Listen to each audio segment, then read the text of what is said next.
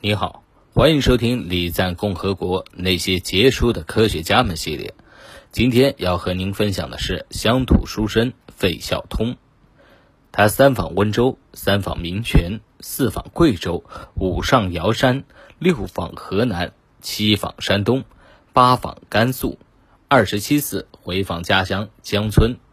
他终身致力于为中国农民找一条出路，让他们走上致富的道路。他一生研究中国农民与少数民族发展农产品流通，关注农民征收问题，为中国农业、中国农村经济发展做出了重要贡献。他最喜爱田野调查，和农民、农作物、村庄进行亲密的接触。他爱农村淳朴与自然，他爱农民的简单和纯粹，他为这些他所向往和欢喜的事物付出了一生的努力。他是著名的社会学家、人类学家、民族学家、社会活动家，中国社会学和人类学的奠基人之一——费孝通，一位怀着乡土情、心有书生志的先生。一九一零年。费孝通出生在江苏吴江的一个知识分子家庭，父亲费普安是第一届赴日留学的学子，曾任江苏省教育厅的试学，一心从事教育。母亲杨任兰首创门养院即幼儿园，极为重视家庭教育。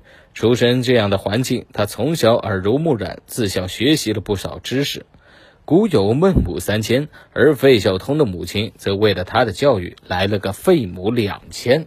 这两次搬迁都是为了孩子离学堂更近些。孟母三迁为的是环境，而费母两迁为的则是哲学。费孝通后来在他的书《我的第二次学术生命》中提到：“我生在一个重视教育的家庭，我父亲是江苏省的市学及教育。”监督员，我母亲是首创门学院及幼儿园当时妇女界的先进人物。我的父母上有祖母和她守寡的妹妹，下有子女五人，我排老五，一家九口的生活全靠父亲微薄的工资来供养。母亲在家以有限的收入经营来管理这个小集体。当他病重的时候，曾要我几个哥哥根据历年的日用账进行统计分析，按各项支出画成曲线，并在一张表上面用红线表示教育费用，而教育费用则高高在上。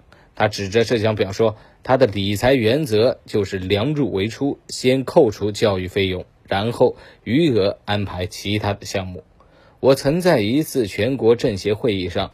发表过我母亲的理财原则，希望国家也能够采用。我母亲按照这个原则，把我们五个子女都培养成才。一九二八年，费孝通考入了东吴大学医学系。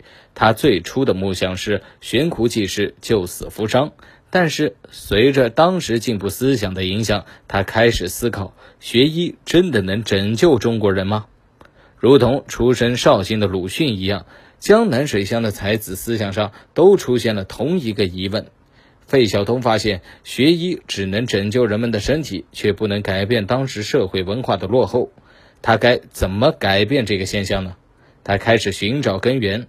他想，人们最痛苦的不是来自身上的疾病，而是来自社会造成的贫困。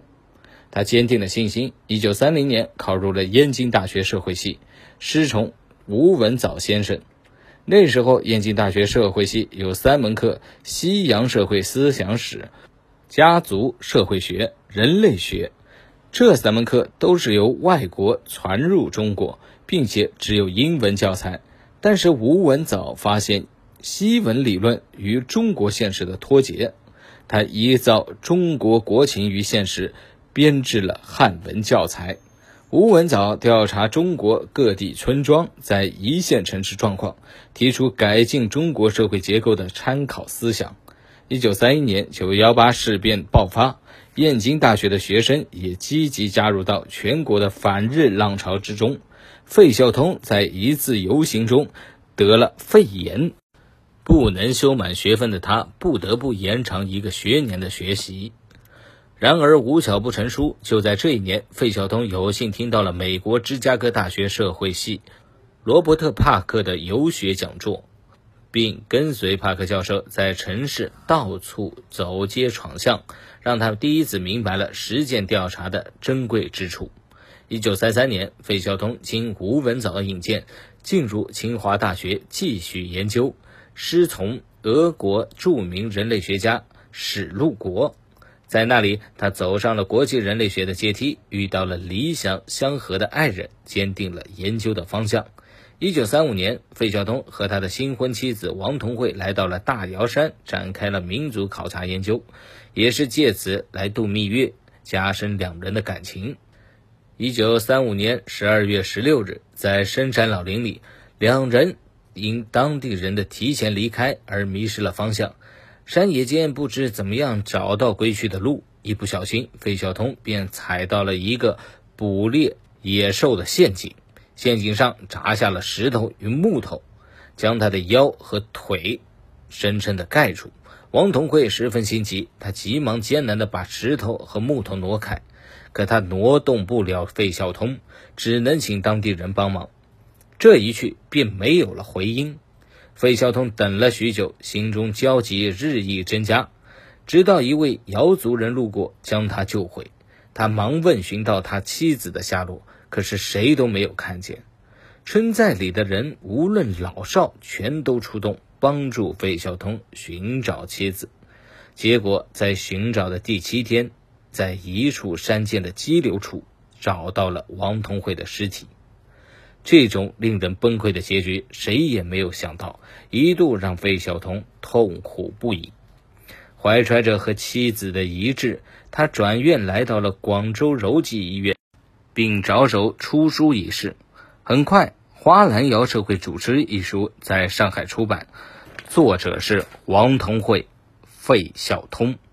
这本书一上市，便由于其对瑶族系统性根源。语言、民风、礼俗、劳动、卫生的介绍，第一次披露了金秀大瑶山花兰瑶的人口、家庭和社会生活状况，第一次运用人类学理论和方法，深入剖析了金秀大瑶山族及其族团之间的关系和发展趋势，第一次成功的运用了微型社会学的调查研究方法，剖析了花兰瑶社会。而被赞誉为一个新的里程碑。一九三六年的初夏，受伤的费孝通正在家乡休息。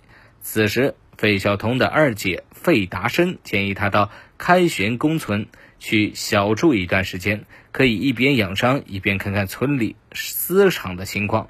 费达生在年轻的时候就专门到日本去留学，学习裹丝的技术。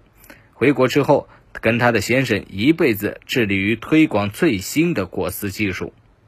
二姐所从事的丝业改革，是对社会进步持改良思想的费孝通所感兴趣的。特别是费孝通亲眼看到农民的劳动与现代果丝机器的结合，他一下子就被吸引住了。他为现代工业进入中国农村这个场面所激动。由于这一代人多地少。靠土地根本养活不了那么多人，费孝通当时就提出，农民办工厂是一件好事儿，这样能够增加农民的收入。他也认为私业应该留在农村。在接下来的两个月的时间，他利用姐姐在当地打下的社会关系基础，广泛的和当地人接触。在当时的开旋公村人眼中，这个年轻的学生有点与众不同。短短两个月内，拄着双拐的费孝通在街巷里串门访户、走田头、进工厂、坐航船、观商埠，不时的在笔记上做的记录。从这一次调查开始，费孝通将中国城墙发展的道路作为他一生的研究课题。此后的六十年中，费孝通曾先后二十六次重返开玄公村实地调查。一九三七年，抗日战争爆发，国内形势一片动荡。费孝通也刚在学术界一鸣惊人，但他果断拒绝了外国投来的高薪优质生活机会，于一九三八年正式回国。由于战争，只能先到越南，再转转到广西。当时他的恩师吴文藻正在昆明开设云南大学社会学系，他便前去帮忙授课。他刚到昆明两周，就展开了调查研究，来到一百多公里外的陆丰里乡下，开始探村、访民、下矿。费孝通一直致力于社会学、人类学、民族学的教学和研究工作，坚持深入实际从事社会调查，提出了五脏六腑说。费孝通认为，重建一个学科，在组织结构方面必须要有五个条件：建立学会，为专业人员和支持这门学科发展的人提供交流机会；建立研究机构。建立培养人才的社会学系，此外还有设立图书资料中心和学科的专门刊物和出版机构，并按照这一思路逐一落实。一九七九年，中国社会学研究会成立了，费孝通任会长。他渴求人才，培育人才。他不仅是教育孩子，还是为祖国未来播种下一颗颗的希望之光。两千零五年四月二十四日，费孝通在北京逝世，享年九十四岁。他是著名社会学家、人类学家、民族学家、社会活动家，中国社会学和人类学的奠基人之一。